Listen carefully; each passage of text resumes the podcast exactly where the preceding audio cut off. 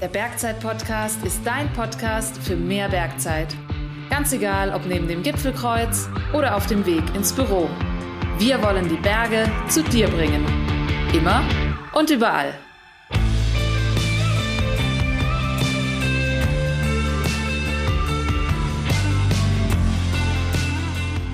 Servus zusammen und herzlich willkommen zu einer neuen Beratungsfolge des Bergzeit-Podcasts. Ich bin's Jan und ja, wir stecken mittlerweile mitten im Hochwinter. Das heißt, wir haben auch die Qual der Wahl, was die Winter-Bergsportarten betrifft. Und heute soll es um ein, ja, schon sehr spezifisches Thema gehen, nämlich ein Thema, was alle Kletterer auch hellhörig werden lässt. Es geht heute um das Thema Eisklettern. Und für die Aufnahme bin ich nach München gefahren und jetzt zu Gast bei unserem heutigen Experten, dem Franz Mischbauer. Du bist der freie Autor bei uns im Bergzeitmagazin. Genau, richtig. Das machst du aber nur so nebenbei. Ja. Magst du dich mal kurz noch vorstellen für unsere Hörer und Hörerinnen, warum du ausgerechnet der Experte fürs Thema Eisklettern bist? Genau, ähm, ja, also ins Bergzeitteam bin ich eigentlich übers ähm, Magazin gekommen als Produkttester vor inzwischen auch schon wieder gut zehn Jahren und hat sich so ein bisschen herauskristallisiert auf viele Sachen zum Eisklettern. Ähm, und selber habe ich so angefangen vor vielen Jahren, mit 17 Jahren ungefähr, das erste Mal bei uns in südlich von München am Jochberg ähm, von Freunden mitgenommen worden. Und seitdem hat mich eigentlich die Materie Eis nie wirklich losgelassen. Also mit 17 angefangen, dann ist äh, ein Haufen Erfahrung mittlerweile da. Und ich glaube, es ist tatsächlich auch eine Sportart, wo man die Erfahrung wirklich braucht.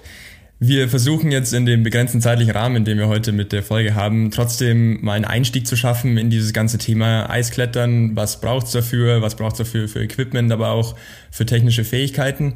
Und jetzt mal angenommen, ich bin ambitionierter Kletterer im Sommer, Sportklettern, Alpinklettern und so weiter, dann stellt sich ja als allererstes immer mal so ein bisschen die Frage erst von der Halle an den Fels. Und dann könnte man ja das Ganze weiterspinnen und sagen, vom Fels äh, ins Eis. Genau. Fangen wir mal mit einer ganz banalen Frage an. Wo kann ich denn überhaupt eigentlich Eis klettern? Also in den Alpen gibt es eigentlich sehr viele Möglichkeiten. Ähm, der Klimawandel spielt uns jetzt zwar nicht unbedingt in die Karten, aber ähm, normalerweise findet man nach wie vor weiterhin brauchbare Bedingungen das ganze Jahr über.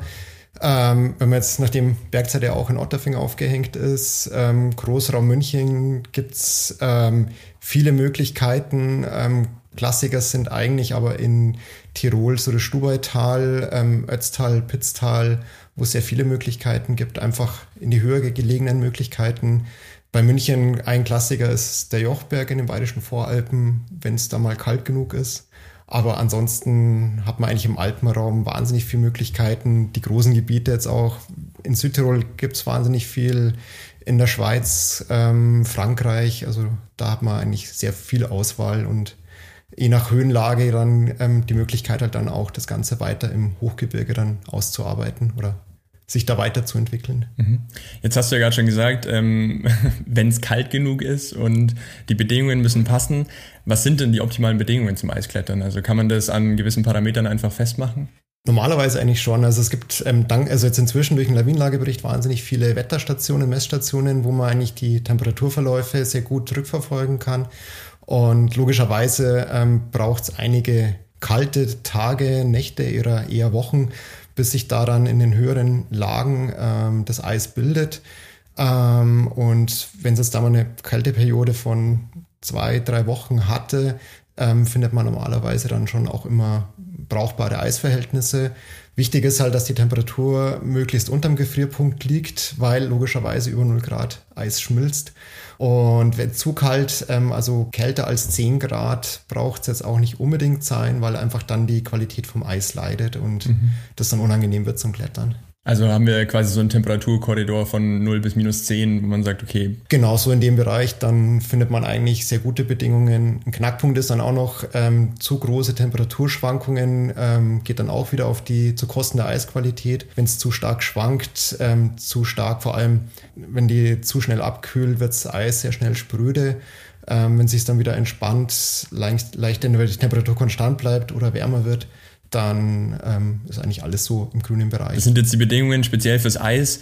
Ich habe aber trotzdem in der Regel wahrscheinlich immer auch noch irgendwo einen Zu- und wieder Abstieg. Also heißt auch mhm. Lawinenlagebericht und so weiter gehört natürlich auch dazu, den einmal zu Genau, das ist halt oder? die Umgebung. Ähm, normalerweise ein Eisfall bildet sich ja da, wo Wasser fließt ähm, was dann normalerweise auch genau die Abflussschneisen sind, irgendwelche Rinnen von Einzugsbereichen von weiter oben, die jetzt vielleicht selber dich gar nicht tangieren beim Klettern, aber je nach Wetter äh, auch schon selber sehr oft erlebt dann, wenn der Föhn beginnt, äh, die oben warme Luft sich bildet und dadurch halt locker Schneelawinen entstehen. Die können am Auslösepunkt klein sein, aber in den Rinnen dann werden sie entsprechend groß und wenn du dann unten kletterst, dann ist es sehr schlecht, dann kann es halt sein, dass die ganze Seilschaft halt dann runterspült. Ja.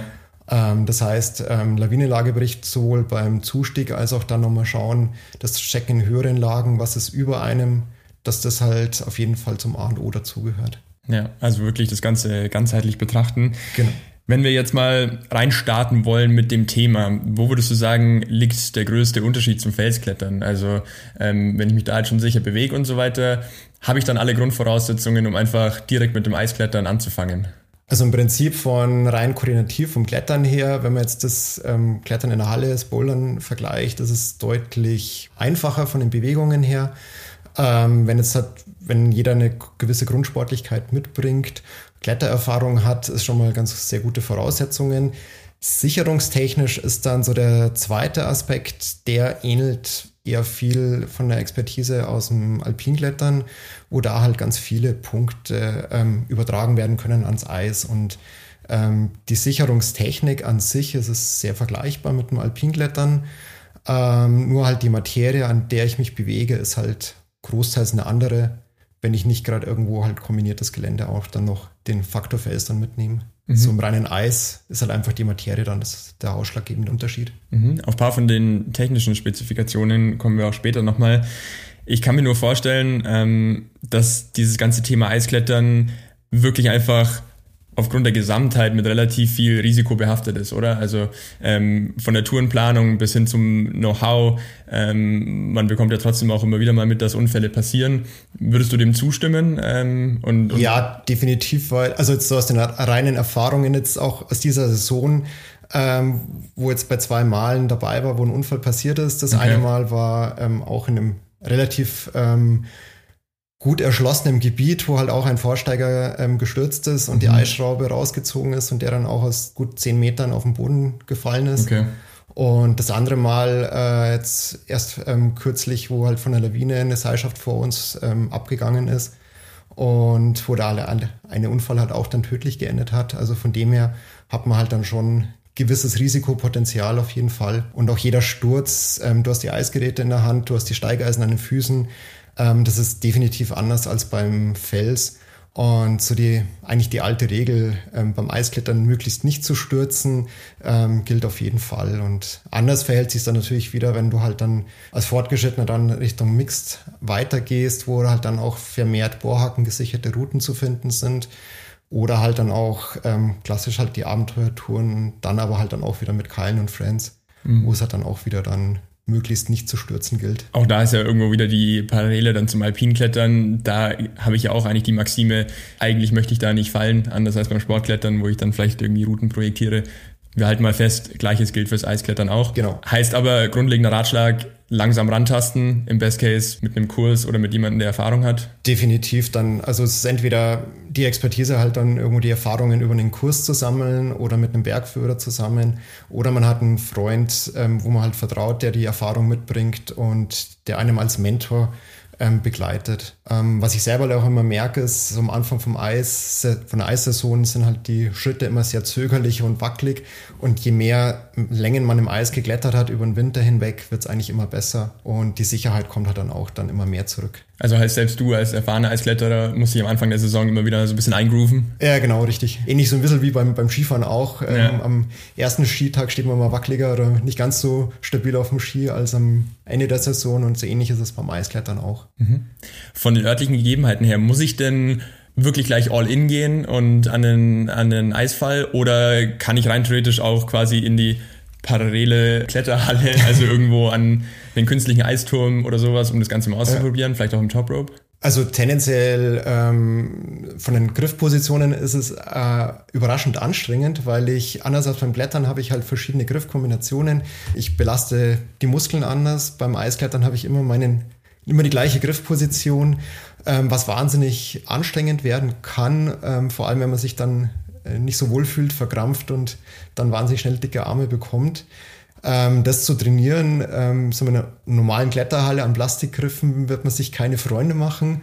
Ähm, vielleicht gibt es aber auch irgendwie in der Umgebung Möglichkeiten am, am Fels, irgendwo in alten Klettergebieten äh, oder Steinbruch irgendwas da zu üben. Ähm, ansonsten halt, man kann sich an den Eisgeräten irgendwie irgendwo hinhängen, ähm, Übungen machen.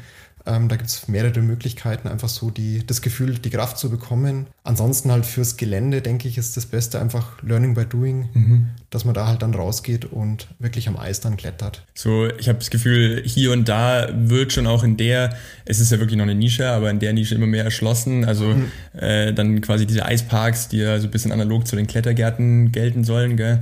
Genau. Ähm, also wo ja wahrscheinlich auch die meisten Kurse stattfinden. Es gibt halt in, in Österreich den Eispark Osttirol zum mhm. Beispiel oder im Pitztal. Ähm, Tascha-Schlucht ist auch sehr beliebt, die halt ähm, künstlich aufgebaut werden, also künstlich bewässert werden und da halt gezielt eine Kursgelände oder Einstiegsgelände aufgebaut wird. Ähm, genauso in der Schweiz, in Pontresina gibt es ziemlich geniale Schlucht auch. Und die haben halt den Vorteil, dass ich normalerweise problemlos oben Top-Rops einhängen kann, mhm. wo ich dann relativ sicher eigentlich meine Erfahrungen im Eis sammeln kann oder halt dann auch mit Kursen ähm, oder mit einem Bergführer über Bergschulen, die das da halt auch gezielt anbieten. Mhm. Lass uns noch mal kurz, du hast ja gerade schon angerissen, so ein bisschen die ähm, Klettertechnik an sich, ähm, so ein bisschen die Unterscheidungen. Okay, Arme technisch, man läuft potenziell Gefahr, relativ schnell dicke Arme zu bekommen, wenn man unerfahren ist. Wie schaut's aber irgendwie mit den, mit den Beinen aus? Im normalen Klettern sagt man ja, es kommt wirklich auch möglichst viel mit aus den Beinen. Definitiv auch. Also das halt, wenn man es mal ausprobiert hat, wird man schnell feststellen, einfach von der Materie ist es definitiv anders als es am Fels. Ähm, von Vorteil ist definitiv, wenn ich gewöhnt bin, mit Steigeisen unterwegs zu sein, sei es von sommerlichen Hochtouren, ähm, auch vom Skitouren gehen, das auch so ein bisschen gewöhnt bin, auf Frontalzacken zu stehen, da eine saubere Fußtechnik mitbringen und dann halt möglichst versuche auf die Weise halt ähm, viel Kraft von den Armen wegzunehmen oder Gewicht von den Armen wegzunehmen. Ja, weil ich kann mich noch erinnern, äh, dass ich tatsächlich nach meinem ersten Ausprobierversuch ähm, wahnsinnig Muskelkater in den Waden hatte. Ja, das auch. Also ein Kumpel Einfach von, von mir, Stehen. Ein Kumpel von mir, der jetzt weniger trainierte Wadeln hat, sagt dann auch immer, boah, wenn zu flach die Seilingen sind, dann bläht es ihm voll immer die, die Wadeln auf. Also das schon einfach, weil ich halt den Drehpunkt vor den Füßen habe, vor den Zehen habe, vom Schuh und damit ein ganz anderes Winkelverhältnis habe. Ein vielleicht generelles Thema noch vorab, Thema Schwierigkeitsgrade. Ähm, ich habe ja wahrscheinlich nicht die gleiche Skala, wie ich es vom Klettern kenne. Ähm, also beim, beim reinen Eisklettern nein. Also da geht die, die Skala, ähm, wird normalerweise mit WI für White Ice abgekürzt, geht von 1 bis 7.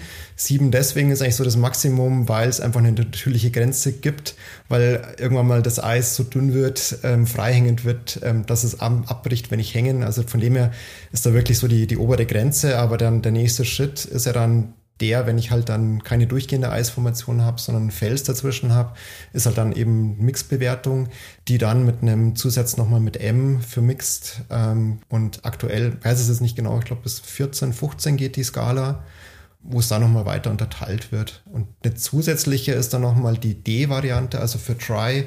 Das heißt, ähm, wenn halt wirklich kein Eis mehr vorhanden ist, sondern eine Seillinge nur noch im Fels geklettert wird, ähm, dann wird da nochmal halt mit dem D davor das klar gemacht. Das ist eigentlich im Prinzip so die Einteilung davon. Sehr gut, dann hat man da zumindest mal eine, eine grobe Einschätzung, wo man sich dann auch, äh, wenn man damit erst anfängt, genau. bewegen sollte. Lass uns mal dieses ganze Thema Ausrüstung aufrollen. Mhm, ja. ähm, bevor wir auf die ganz spezifische Eisausrüstung ähm, eingehen, eher so die allgemeine Ausrüstung. Was hast du an beim Eisklettern?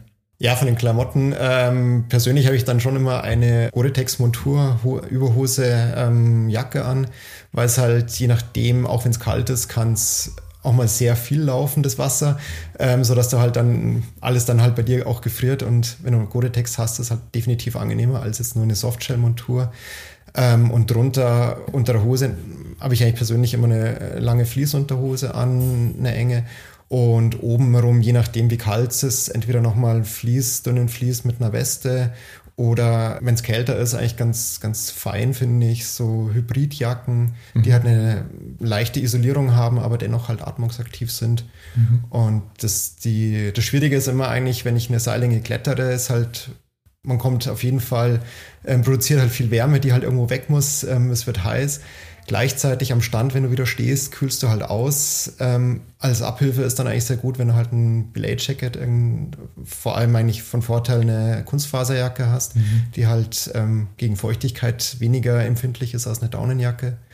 Ähm, ansonsten ist halt leider immer so, ein bisschen Leiden immer mit dabei. Gehört dazu. Also, gehört einfach dazu. Also wenn du dann am Stand stehst oder halt auch beim Klettern, ähm, ich meine, genau Handschuhe, Thema Handschuhe zum Beispiel, ähm, gibt es halt auch verschiedene Konzepte. Entweder ich habe dünne, leichte Handschuhe an, mit denen ich halt ein sehr gutes Gefühl habe zum Klettern, wo ich Handhaben, also Eisschraubenlein drehen, Klemmkeile Friends legen kann, das ganze Seilhandling deutlich einfacher ist, aber natürlich dann leichter Kälte-Fingerkrieg. Dann habe ich noch die Möglichkeit, halt dickere Handschuhe anzuziehen, die auch relativ gut sind vom Feeling her, wärmer sind. Dann aber der Kompromiss halt einfach von der, vom Handling her, dass ich da halt Kompromisse eingehe. Ähm, selber habe ich jetzt am liebsten eigentlich immer eher dünnere Handschuhe fürs Klettern. Die kann okay. ich mir am Stammplatz in die Jacke innen reinstecken, dass die warm bleiben. Und am Gurt hinten habe ich dann noch dickere Fäustlinge hängen, wo ich halt dann einfach fürs Sichern, die ausreichend gut sind und dann aber halt warme Hände kriege.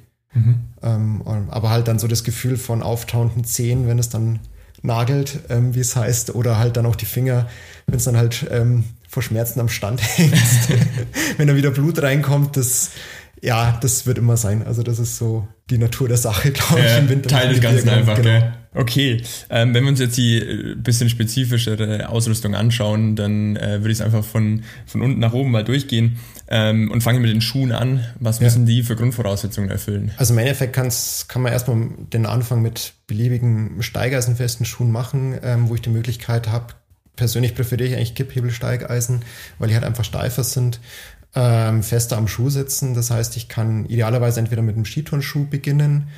Ähm, man kann da auch sehr viel damit klettern, auch jetzt so die leichteren Skiturnschuhen. Ähm, wo es relativ gut geht, mhm. aber halt die Beweglichkeit, ähm, was man jetzt vielleicht vom Klettern her gewöhnt ist, ist halt nicht ganz so gut. Ähm, von dem her bieten sich halt dann auch die Hochturnschuhe vom Sommerhochtour an oder halt dann immer spezialisierter halt dann leichtere, weichere Schuhe, mhm. die aber mit einer steifen Sohle ausgestattet sind. Mhm. Das Ganze spitzt dann halt natürlich dann noch in die ähm, Fruit Boots, die du halt dann eigentlich primär nur eigentlich fürs Mixklettern halt verwenden kannst, die halt sehr einem, ja, Kletterschuh ähneln, wo die Steigeisen direkt angeschraubt werden. Aber das hat dann so der Spezialfall. Okay, also halten wir einfach mal fest, grundlegend Bergschuh Kategorie C aufwärts, genau. zumindest steigeisenfähig, ja.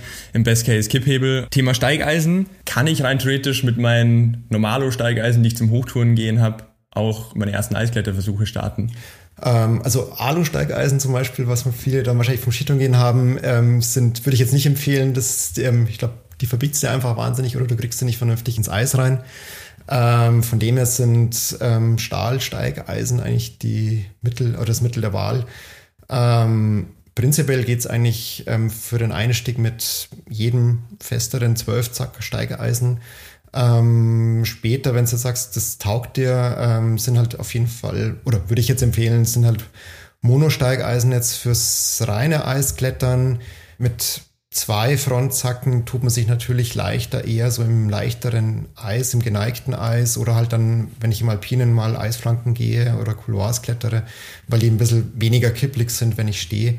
Aber so mit den Monosteigeisen finde ich eigentlich kommt zu dem Klettern am Fels am nächsten. Mhm. Und ich kann auch dann besser Strukturen gezielter treten, auch dann im Fels dann, ähm, wo ich dann nicht mich mit zweiten ähm, Frontzacken dann wieder irgendwo raushebeln kann. Ja, das merkt man dann auch meistens relativ schnell, ähm, wenn man dann mal seine ersten Gehversuche gemacht hat, dass es ähm, schon einen Grund hat, warum es die spezifischen Steigeisen gibt. Genau, ganz genau. Thema Eispickel, eigentlich genau gleiche Frage. Ich glaube, ähm, wenn, dann hat man halt irgendwo mal was zum Hochtouren gehen da oder eben zum, zum Skihochtouren gehen.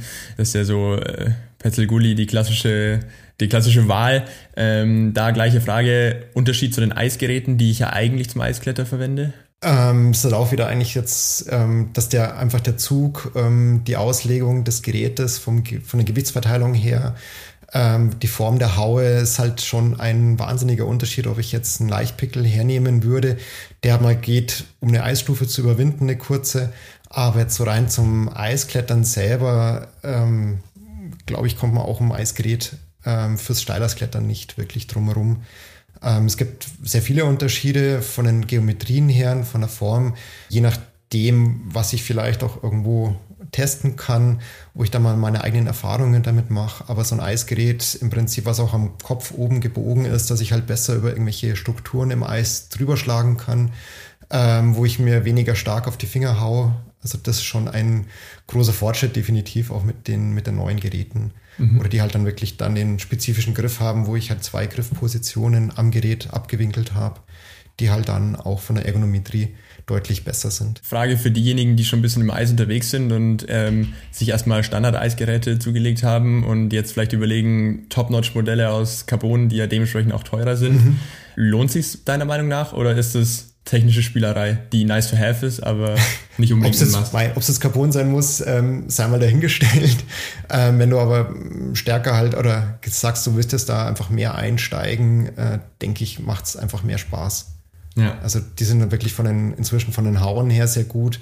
Ähm, selber kann man auch noch mal ein bisschen mit Pfeilen ähm, rumspielen. Spätestens, wenn man halt mal die Haue auch mal auf dem, auf dem Fels gesetzt hat und die dann stumpf ist, wird man selber die Pfeile anlegen dürfen.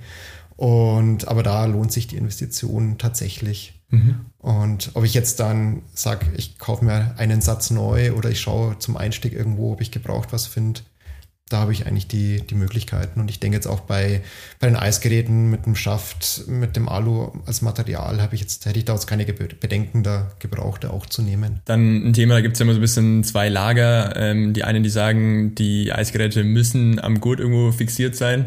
Ähm, andere sagen, nee, ich schwöre darauf, dass die frei sind. Ähm, bist du einem Lager zugehörig? ja, eindeutig nicht. Also weder das eine noch das andere. Ähm, ich verwende, also das sind ja die sogenannten Leashes, die ich verwenden kann, um das Eisgerät am Gurt fest zu, äh, zu fixieren.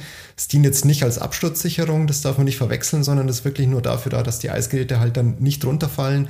Von dem her sollte man sich tatsächlich überlegen, je nachdem, wie wohl man sich fühlt, ob man jetzt ähm, mit, einer, mit einer Schlinge klettert, mit einer ähm, die Eisgeräte fixiert, die halt wirklich dafür da sind, dass das Eisgerät daran gehindert wird, komplett runterzufallen, gerade auch bei längeren Eisfällen. Jetzt in reinen Eisfällen habe ich es eigentlich so gut wie nie dabei, weil man doch einfach die, die bisschen mehr die Freiheit hat. Ähm, man verhängt sich dann nicht ständig. Ja. Im Mixgelände oder gerade auch im alpinen Couloirs zum Beispiel, ähm, wo halt dann der Absturz von dem Gerät wirklich dann ärgerlich, noch ärgerlicher sein kann, oder halt dann am Ruckzuck schwierig wird, ähm, da verwende ich die eigentlich dann doch ganz gerne. Kurzer Einschub hier in Richtung unseres Shops. Äh, wenn ihr ähm, die bei uns im Shop sucht, es gibt äh, dementsprechend die Filtermöglichkeit, einfach Eisgeräte vorzufiltern und dann werden euch tatsächlich auch nur die Pickel angezeigt, die als Eisgeräte gelten und zum Eisklettern dann auch geeignet sind. Anderes großes Ausrüstungsthema, äh, die Eisschraube. Mhm. Da ist es ja für jemanden, der unerfahren ist, auch erstmal so ein bisschen ein Dschungel, vor allem welche Länge und was brauche ich ja. eigentlich für Eisschrauben. Kannst du da ein bisschen Licht ins Dunkeln bringen? Also es gibt normalerweise jetzt primär fürs Eisklettern drei Längen angeboten. Ähm, die werden auch in den Kurbelfarben oft unterschieden. Also normalerweise geht es bei 13 cm los, die kürzere meist mit einer gelben Kurbel. Die ist also mal die Standardlänge mit 17 cm Länge, das ist die mit der blauen Kurbel und äh, mit der grünen die lange mit 21 cm. Dann gibt es nochmal für die Spezialfälle noch deutlich kürzere, die aber von der Haltekraft her deutlich geringer sind. Das sollte man immer im Hinterkopf behalten. Richtig, genau. Also die sind jetzt wirklich dann eher so für die Spezialanfälle mit dünnen Glasuren, wo man halt sagt, besser als nichts. Ähm, aber dass die jetzt einen Sturz halten, sind dann eigentlich die, die längeren definitiv so dieses Mittel der Wahl. Von den Haltekräften hat sich eigentlich gezeigt, ist jetzt gar nicht so der große Unterschied, ob ich jetzt eine kurze mit einer gelben Kurbel nehme oder eine lange mit einer grünen Kurbel. Die Haltekräfte sind jetzt gar nicht so exorbitant höher. Okay. Ähm, standardmäßig hat sich jetzt trotzdem halt die blaue ein bisschen durchgesetzt, die halt einfach, das Eis ist jetzt nicht immer super homogen. Ähm, beim Reinschrauben merke ich, dass ich immer wieder mal Lufteinschlüsse habe, je nachdem, wie das Eis gebaut ist, wie röhrig das Eis ist. Und wenn ich halt tiefer reinkomme, habe ich trotzdem die Möglichkeit, ähm, dass ich ähm, gutes Eis immer noch erwische wo halt dann gerade am Gewinde, ähm, dass ja das, die Schraube daran hindert, rausgezogen zu werden, darin in einen guten Bereich komme. Ja. Und erst kürzlich hat jetzt Black Diamond eigentlich sehr ähm, eindrucksvollen Video veröffentlicht, wo die Ausziehversuche gemacht hat mit Eisschrauben, wo man genau sieht, dass halt die, ähm, die ersten fünf Zentimeter von der Eisoberfläche wegbrechen und sich dann die Schraube halt dann in diesem Bereich dann auch verbiegt, aber halt gehalten wird das Ganze hinten am Gewinde. Ja. Und wenn ich jetzt halt die kurze Schraube nehme, ähm, bin ich ja schon in dem Bereich, wo das im, im Bereich des Gewindes, wo es ausbricht. Und dann habe ich halt weniger Haltekräfte, allein was das Gewinde dann halten wird. Ja, Video können wir gerne in die Show Notes verlinken. Und ich glaube, an den Schilderungen allein hört man ja schon, dass es halt einfach eine gewisse Expertise braucht, um beurteilen zu können, habe ich jetzt hier gerade ein gutes Placement für die Eisschraube oder eben nicht. Ja, das geht halt dann einher, auch mit der Eisqualität. Habe ich jetzt ein wunderbar blaues Eis, was halt wirklich kompakt ist, ähm, wo eine Eisschraube jetzt sehr viel halten kann. Ähm, genauso, wenn es halt dann, wenn ich halt dann ab dem, eigentlich so teilweise ab dem vierten, fünften Eisgrad dann klettere, wo ich halt dann nicht mehr kompaktes Eis habe, sondern halt ähm, röhriges Eis, wo ich dann schauen muss, wie gut kann ich meine Eisschraube noch setzen. Oft ist es dann doch immer irgendwie so ein Kompromiss, aber wo es weiß dann so hm, hundertprozentig gut ist es nicht, aber was anderes habe ich jetzt auch nicht zur Verfügung. Ähm, von dem her ist da schon einfach viel Erfahrung die man halt dann da oder seine eigenen Erfahrungen halt machen muss, auch durchs Klettern, durchs Setzen von Eisschrauben, mhm. da die Erfahrungen zu machen. Mhm. Wie schaut's beim Seil aus? Ich meine, da gelten wahrscheinlich viele Grundregeln eben vom Alpinklettern auch, oder? Exakt. Du kannst es äh, mit einem Vollseil prinzipiell klettern. Der Vorteil im Eis ist, du hast eigentlich weniger Kantenbelastungen. Von dem her ist es ist besser fürs, fürs Seil in dem Fall oder für die Sicherheit dann. Ähm, Halbseile oder Zwillingsseile haben halt den Vorteil nach wie vor, dass ich halt die gesamte Abseillänge zur Verfügung habe.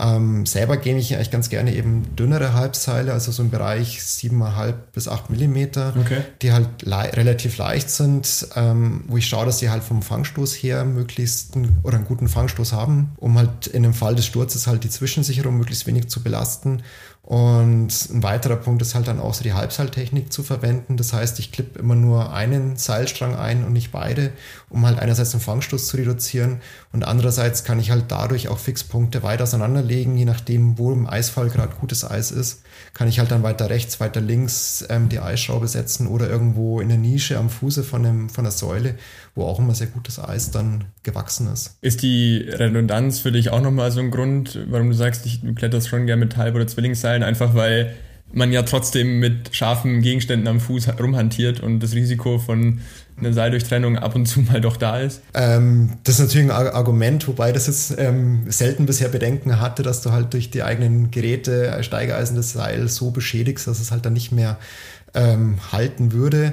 Natürlich ähm, wäre es nicht sicherlich nicht das, das erste Seil, was dann irgendwie beim, im, beim gerade im Nachstieg, wenn ich halt dann mhm. ähm, doch tatsächlich mal diese 8 Millimeter genau mittig treffe, ähm, wo ich halt dann das Seil damit durchlöchere, ist es natürlich jetzt erstmal nicht ideal. Kann ich daheim immer noch das Seil dann wieder kürzen. Ähm, aber jetzt so unmittelbar Bedenken hätte ich jetzt gerade keine.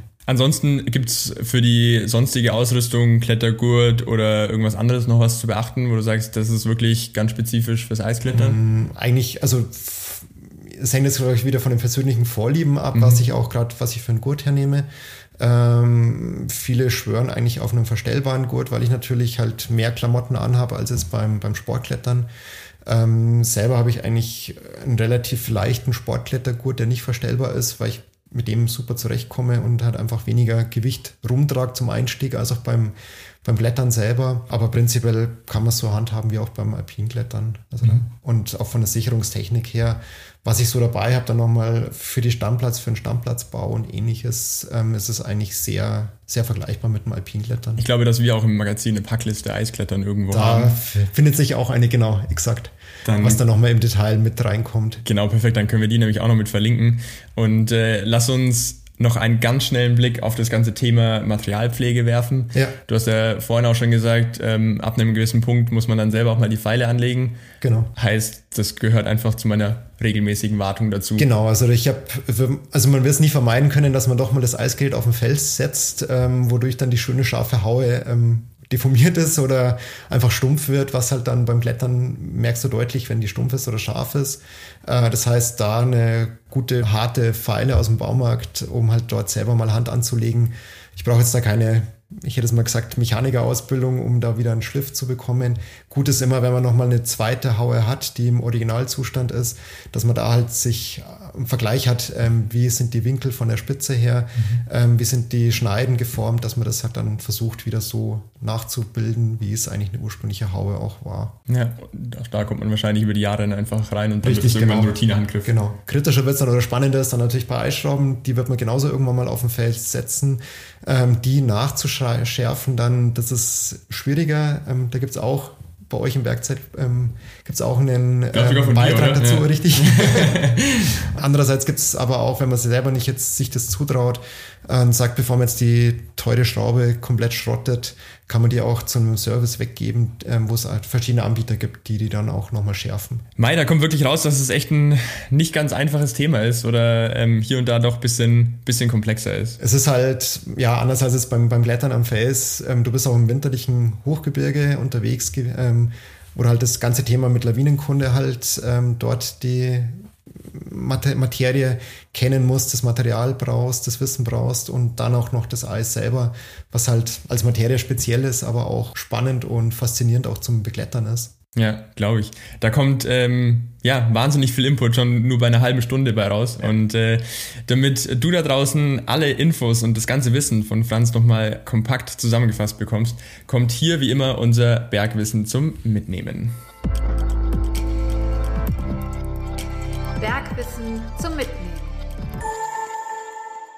Erstens. Eisklettern ist eine sehr komplexe und risikoreiche Bergsportart und braucht auf jeden Fall Erfahrung und die richtigen Rahmenbedingungen. Es geht nämlich nicht nur um das Klettern selbst, sondern auch um die Einschätzung der Verhältnisse beim Zu- und Abstieg. Möchtest du mit dem Eisklettern beginnen, empfiehlt es sich daher, einen Kurs zu buchen oder mit erfahrenen Personen unterwegs zu sein. Zweitens. Eisklettern kann man in vielen verschiedenen Alpenregionen. Die Rahmenbedingungen gibt die Temperatur bzw. der Temperaturverlauf vor. Damit sich kletterbares Eis bildet, braucht es eine anhaltende Kälteperiode mit konstant niedrigen Temperaturen. Der optimale Korridor liegt bei 0 bis minus 10 Grad, da hier das Eis weder schmilzt noch zu hart bzw. spröde zum Klettern wird. Drittens. Die Schwierigkeitsgrade beim Eisklettern unterscheiden sich zum normalen Klettern am Fels oder an Plastik und werden mit WI für White Ice betitelt. Die Skala reicht von 1 bis 7 und ist durch die natürliche Beschaffenheit des Elements nach oben begrenzt. Auch die Bewegungen und Belastungen unterscheiden sich zum normalen Klettern. Sie sind meist weniger komplex, dafür aber sehr wiederholend, was zur Konsequenz hat, dass auch die benötigte Muskulatur schneller beansprucht wird und beispielsweise Unterarme oder Waden gerne mal dick werden. Viertens. Die wichtigsten Ausrüstungsgegenstände beim Eisklettern sind die Eisgeräte, die Steigeisen und die Eisschrauben. Die Eisgeräte unterscheiden sich zu herkömmlichen Pickel durch ihre Krümmung und Materialbeschaffenheit der Haue. Die Steigeisen sollten auf jeden Fall aus Stahl sein und im besten Fall Monosteigeisen sein. Die Eisschrauben unterscheiden sich vor allem durch ihre Länge, die meist auch durch die Farbe am Kurbelgriff gekennzeichnet ist. Die typischen Längen sind gelb 13 cm, blau 17 cm und grün mit 21 cm. Die Haltekräfte bei einem Sturz sind nicht immer abhängig von der Länge der Eisschraube, sondern von der Kombination aus Eisschraube und der Homogenität des Eises. Das Gewinde der Schraube ist der entscheidende Teil und sollte im soliden Eis ohne Lufteinschlüsse oder ähnlichem sein. Fünftens. Wie bei so vielen Bergsportarten muss auch das Eiskletterequipment regelmäßig gepflegt werden. Dazu gehört vor allem das Nachschleifen oder Austauschen der Steigeisen, Eisgeräte und Eisschrauben. Franz, hast du noch irgendeinen Appell, den du noch loswerden magst oder gibt es noch irgendwas, was du den Hörern und Hörerinnen auf den Weg geben magst? Also es ist spannend auf jeden Fall zum, zum Anfangen. Es eröffnet einen wahnsinnig viele Möglichkeiten, auch für die hohen Berge als Training jetzt für, für große Eistouren ähm, oder halt das Eisklettern an sich so im Winter. Ähm, ich bin da auch wahnsinnig gerne unterwegs, aber wirklich aufpassen, sicher unterwegs sein, langsam anfangen und einfach halt wirklich dann checken, Eisverhältnisse, Lawinenlagebericht oder halt auch was in Foren geschrieben steht. Da kann man auch mal relativ viel Infos rausholen und nicht verleiten lassen, ähm, wenn man mal Zeit hat, dass man aber auch wirklich den Mut hat, mal umzukehren, wenn man kein gutes Gefühl hat. Denn ja. das ist ganz wichtig, um alt zu werden dabei. Ich glaube, das ist bei allen risikobehafteten Bergsportarten ja. ganz, ganz wichtig. Wenn ihr noch mehr zum Thema Eisklettern wissen wollt, ähm, dann schaut gerne mal vorbei im Bergzeit Magazin. Wir verlinken euch, wie gesagt, die relevanten Artikel auch gerne in den Show Notes. Ansonsten freuen wir uns über ein Abo und eine Review auf der Podcast-Plattform eurer Wahl. In zwei Wochen hört ihr hier wieder eine Interviewfolge. Da hatte ich den Skibergsteiger und Lawinenexperten Lukas Ruiz aus dem Seereintal zu Gast. Es geht natürlich viel um Skitouren gehen, um das Risiko bei dieser echt schönen Sportart, aber auch um das Thema Heimat und warum es auch da nie so richtig langweilig wird. Also hört da gerne mal rein. Viel Spaß weiterhin im Schnee, genießt es, passt auf euch auf und bis zur nächsten Folge.